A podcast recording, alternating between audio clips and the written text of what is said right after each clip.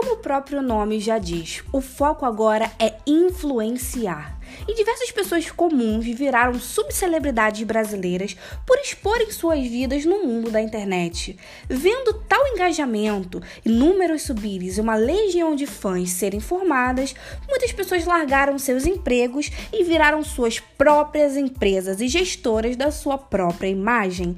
E o que elas vendem afinal? Sua voz, seus vídeos, suas falas, suas vestimentas e suas opiniões. Opiniões de muito valor, inclusive valor valor monetário, que muitas vezes é muito alto. Diferentemente de cantores e atores famosos de novelas e filmes, as influenciadoras possuem relação de grande proximidade com seu público, gerando assim mais credibilidade nas suas falas e indicações. Notando o crescimento dessas personalidades e a adesão popular, empresas de diversos segmentos, dentre eles moda, viagens, beleza, finanças pessoais, esportes, fotografias, decidiram investir em contratos e permutas para que seu produto fosse divulgado como itens de parte da rotina das famigeradas blogueiras. Porém, nem tudo são facilidades. A digital influencer escolhida deve representar a ideologia que a marca carrega, pois marcas não são só serviços, carregam propósito, missão e um estilo de vida.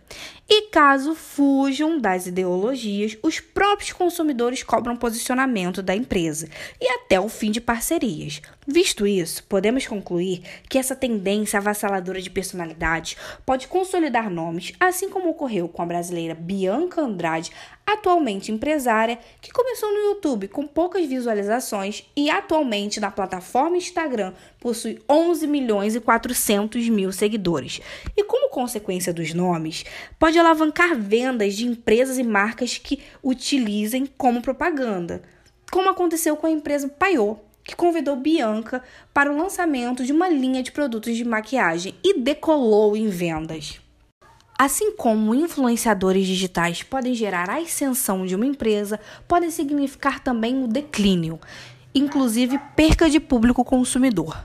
Temos um exemplo negativo recente que aconteceu nos últimos dias, quando a blogueira de vida saudável, Gabriela Pugliese, que possui 5 milhões de seguidores na plataforma Instagram, resolveu romper as recomendações de isolamento social devido ao novo coronavírus e promover uma festa entre amigos. Em poucas horas, a blogueira perdeu 50 mil seguidores e rompimento de contrato com diversas empresas, inclusive inclusive a empresa alimentícia Seara. Perante tais fatos, vemos que ser um digital influencer demanda muita responsabilidade, com o seu próprio nome, que acaba por ser sua própria marca, e com as empresas às quais representa. Qualquer deslize pode arruinar a imagem, assim como uma boa postura pode alavancar a posição no mercado.